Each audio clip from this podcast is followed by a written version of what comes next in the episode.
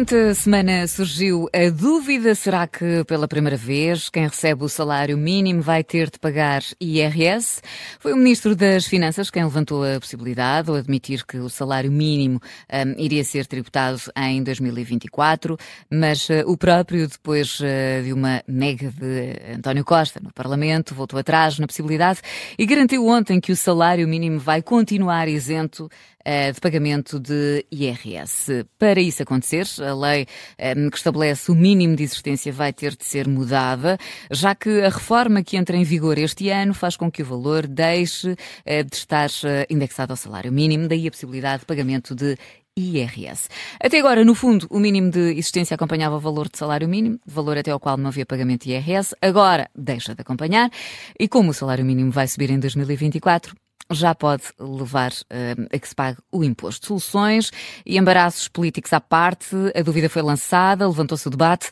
Por defeito e no contexto atual e futuro, o salário mínimo deve pagar IRS. Ora, para debater esta questão, junta-se a nós Rodrigo Moita Deus, eh, empresário e CEO da Associação Portuguesa de Centros Comerciais, a favor do pagamento de IRS.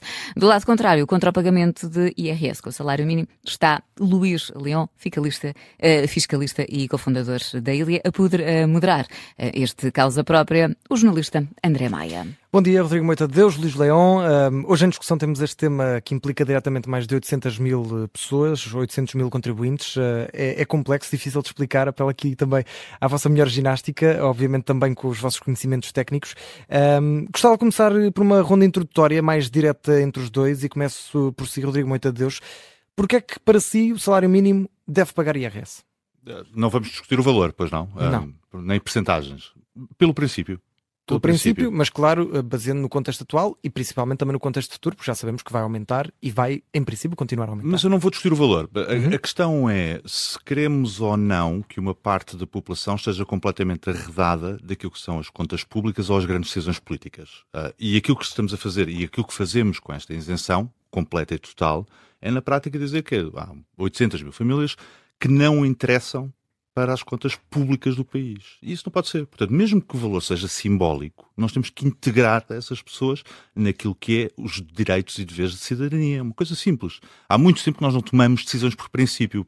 Tomamos sempre decisões táticas. É? Eh, pequena política, não é? De resolver o problema deste ou resolver o problema daqueles. E esta é, de facto, uma questão de princípio. E nem sequer é inédita. Eu recordo, por exemplo, em 1988, é finalmente aprovada a lei que permitia aos funcionários públicos pagarem impostos porque até lá não pagavam impostos.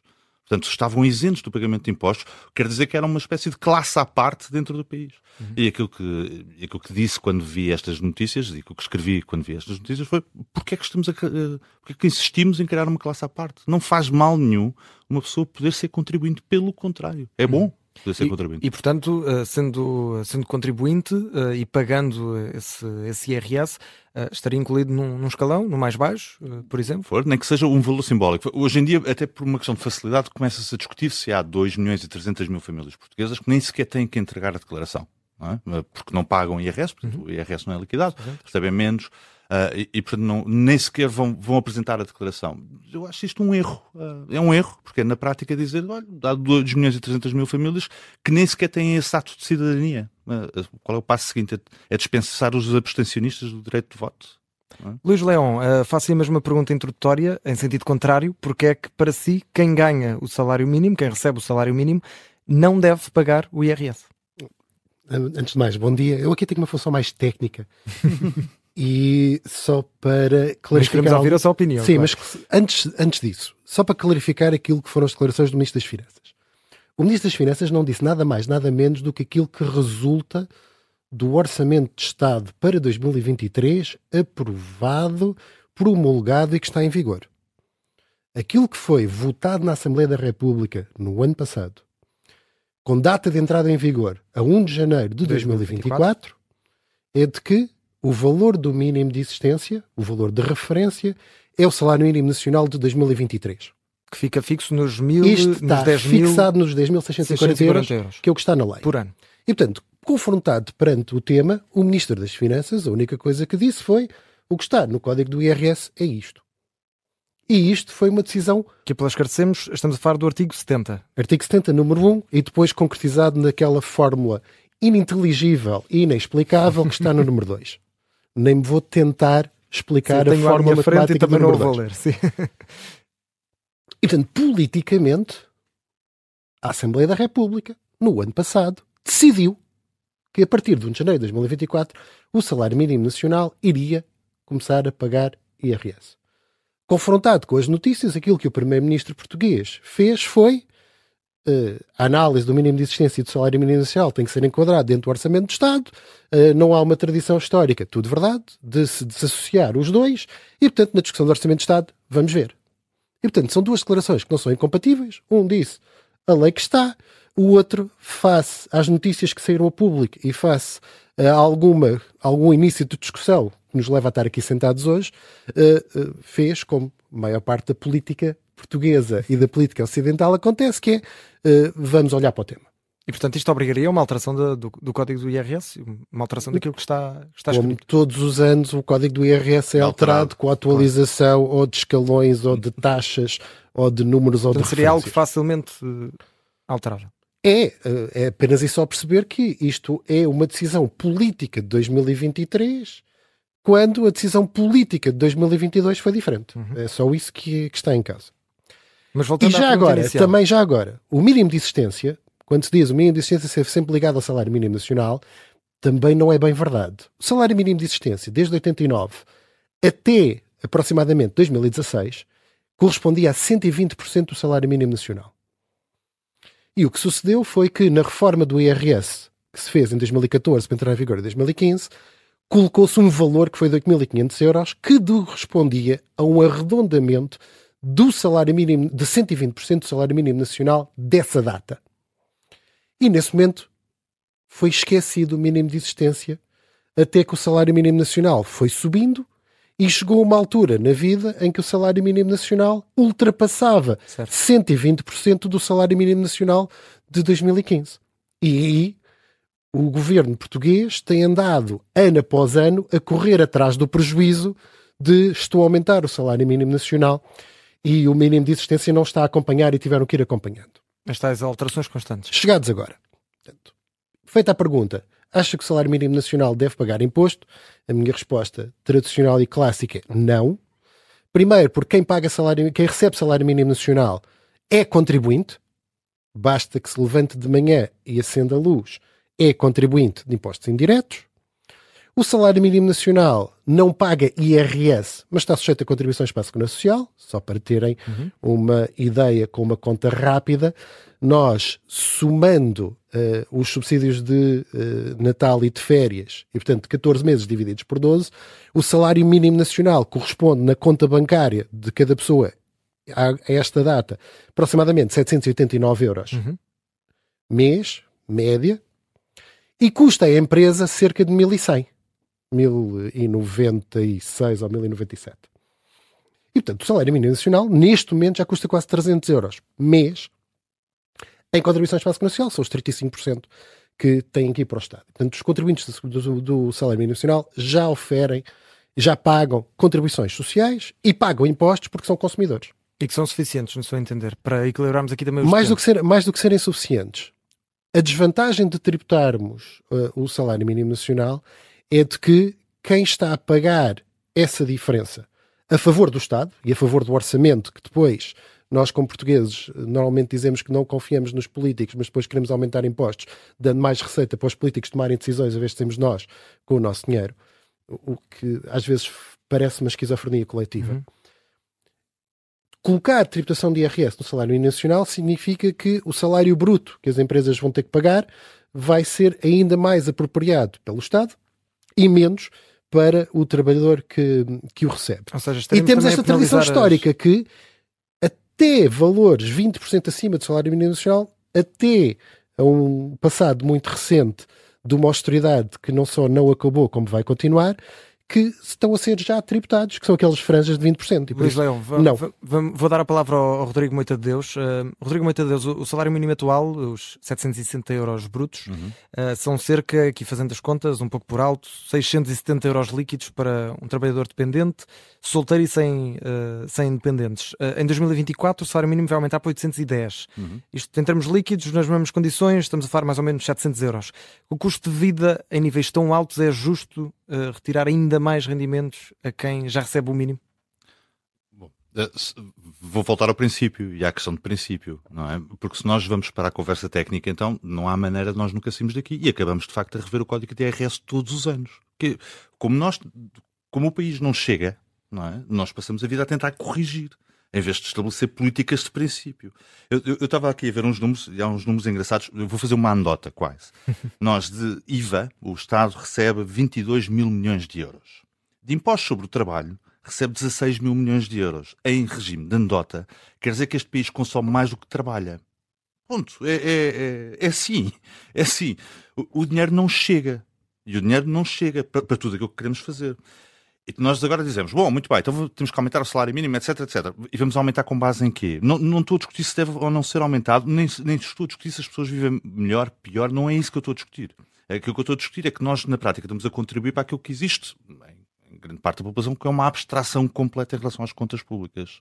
É uma abstração. Eu tenho, eu, há, um outro exemplo que eu gosto de dar. Eu chego a um hospital, muito bem, um, vou ser operado no Serviço Nacional de Saúde, certo? E saio eu ganho relativamente bem. Eu ganho relativamente bem. E eu não paguei. Mas pior ainda, não sei quanto é que aquilo me custou. Não faço a mínima ideia. Porquê é que eu compro um passe, ou o passe da Carris, uh, e não tenho o valor real, o custo real? Porquê é que nós não contribuímos para a literacia financeira das pessoas?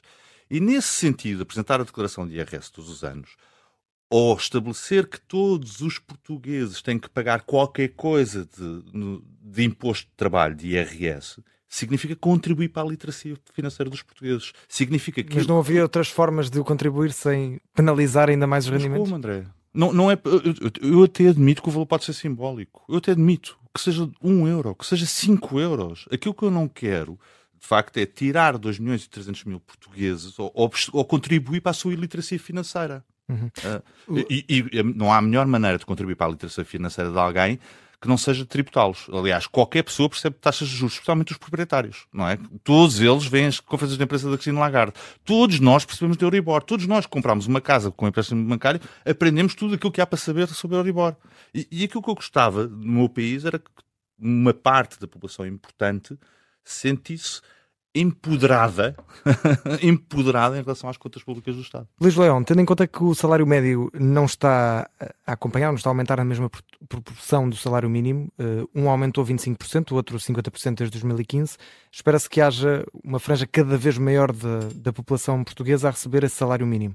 Se essa franja que está a aumentar não paga IRS, das duas uma, o Estado vai perder receita fiscal no futuro ou vai ter de ir buscar mais dinheiro a quem já paga IRS, nos outros escalões.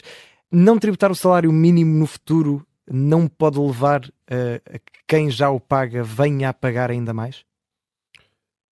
Esse ponto que acabou de refrisar só reforça o argumento que o salário mínimo nacional não deve pagar impostos. Quem decide o salário mínimo nacional é o executivo. E existe uma tendência muito interessante de quem toma decisões tomar as decisões quando elas só afetam outros e não o próprio que toma as decisões. E o que nós temos feito nos últimos mais de 10 anos é desligar o salário mínimo nacional de uma série de despesas ou de receitas do Estado. Fizemos nas pensões, em que eliminámos a indexação do salário mínimo nacional para o indexante de apoios sociais, uhum. desligámos, e depois desligámos do IRS. Não existe melhor contrapoder às decisões de classe política do que afetarem as próprias contas da classe política e da qual elas são responsáveis. E esta discussão sobre o salário mínimo nacional coloca-se quando o salário mínimo nacional começa a subir acima do crescimento económico e acima da capacidade do país, uh, efetivamente, dar resposta uhum. a esse salário mínimo nacional. Nós muitas vezes discutimos o país como se o país tivesse uh, 30 ou 40% das Global 1000 mundiais, quando o país é um país de empresas que são o cabeleireiro da esquina, o café da esquina, o restaurante do bairro, o mecânico, a modista, a, a loja de pronto a vestir. Volta ao emprego. Isto, emprego. Isto é o país, isto é o país real. E cada vez que se discute o salário mínimo nacional, sobretudo nas televisões, parece que o país é a EDP, a Galp e a Sonai. Mas, infelizmente, acrescento eu, não é.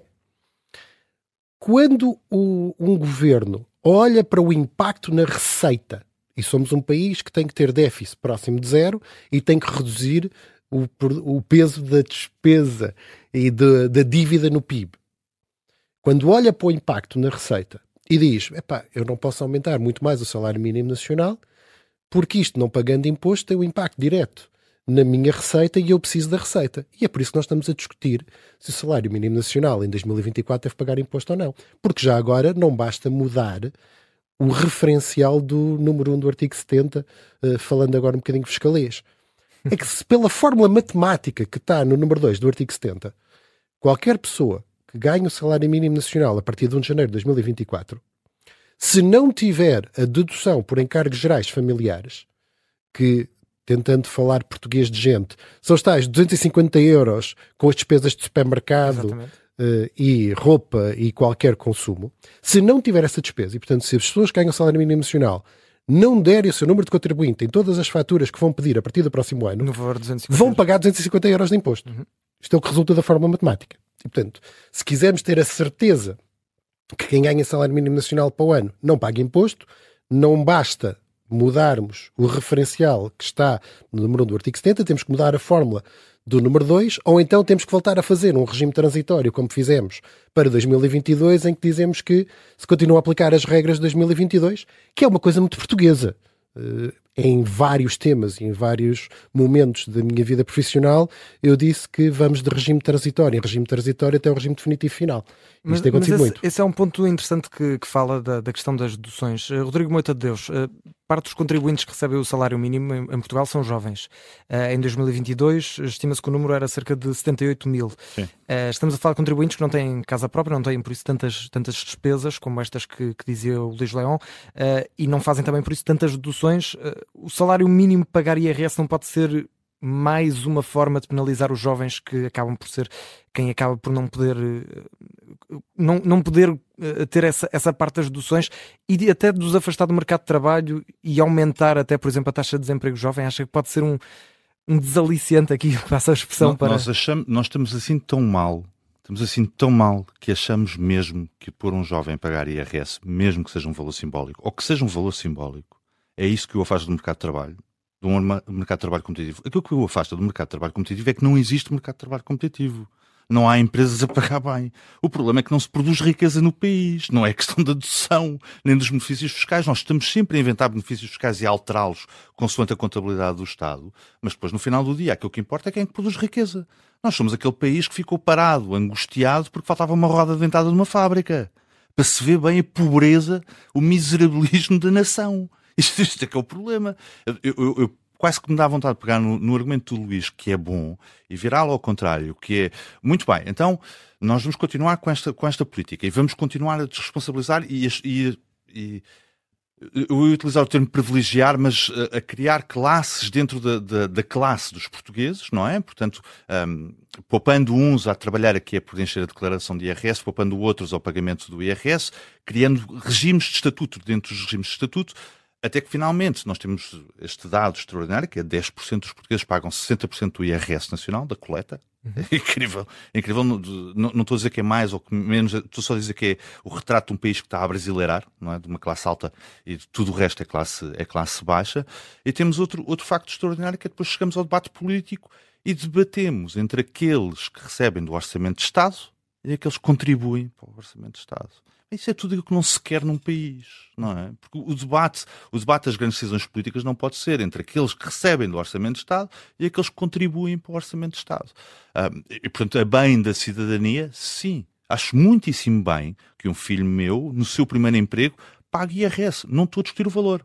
Pode-se discutir o valor. A seguir discutimos o valor. Agora, por princípio, sim, sim, eu quero. E no futuro, quero que ele pague muitos impostos, porque isso é bom sinal pagar muitos impostos é bom sinal. É o sinal de um país saudável, não é de um país miserável. Dizia que, dizia que queria, talvez, a seguir falar dos valores. Eh, já não, já não vamos ter mais tempo, mas gostava de, tal como num debate tradicional, pedir uma última declaração para, para cada um de vocês. E aí, se quiser, Rodrigo Moita Deus, podemos discutir muito rapidamente os valores, mas num minuto mesmo para cada. Uh, Luís Leão. Uh, numa altura em que se pode ou não decidir se voltamos à, à fórmula até agora, à fórmula anterior, ou se realmente voltamos a, a tributar, começamos a tributar quem recebe o salário mínimo, uh, antes desse debate começar a sério, uh, com o Orçamento de Estado que vai ser entregue a 10 de outubro, uh, o que é que deixaria de apelo para os decisores políticos? Os decisores políticos não precisam de apelos de técnicos e comentadores públicos Deixaria antes o apelo para os ouvintes. Terem noção de que aquilo que anunciou ontem o Ministro das Finanças, de que estamos a caminhar bem para a redução do peso da dívida no PIB, eh, continuamos com aproximadamente, ou vamos ter 106%. Vamos ter que chegar a 60%. O governo português em 2018 dizia que lá íamos chegar em 2040. Estamos a 40 pontos, portanto. Mas o governo, foi o governo português que eu disse que lá chegaríamos, se tudo corresse bem, por volta de 2040. Estamos a falar de 30 anos de austeridade. Uh, aliás, a austeridade era antes, agora é uma política de contas certas.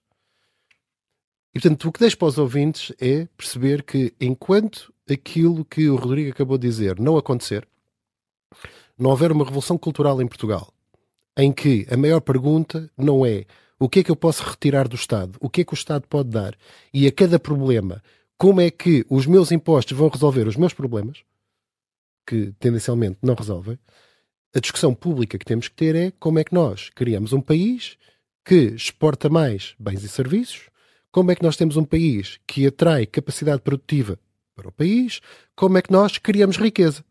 Porque a única coisa que de facto poderá inverter este ciclo de décadas onde nós estamos é um país que tenha uma cultura pró-crescimento económico, pró-lucro, pró-desenvolvimento. E a partir daí, tudo isto que nós estamos a discutir hoje são uh, minudências que uh, terão muito menos impacto na vida de cada um dos portugueses. Rodrigo Moita de Deus. Volto, volto quase ao princípio. No minuto também. E ao exemplo de, de 88. A, a, a, decisão tomada por Aníbal Cavaco Silva e Mário Soares, porque era o Presidente da República uhum. na altura, de parar, ou, ou, de parar, sim, de acabar com a isenção de pagamento de impostos por parte dos funcionários públicos, teve um efeito zero do ponto de vista fiscal.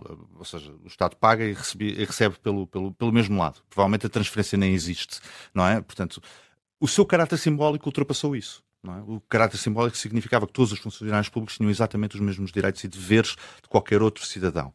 E não há pior armadilha para uma democracia que isentar uma parte da população dos seus direitos e deveres. E essa é que é, essa é, que é a mensagem. Por muito queridos e sociais-democratas, sociais-cristãos queiramos ser, não há pior armadilha para uma democracia que isentar os cidadãos dos seus direitos e deveres. Rodrigo Boita de Deus, Luís Leão, muito obrigado por este debate tão esclarecedor e uh, que debatemos para além desta questão essencial que, que estivemos aqui e que trouxemos aqui hoje, se o salário mínimo deve ou não pagar IRS, fomos mais além e agradeço também por isso. O Casa Própria regressa na próxima semana.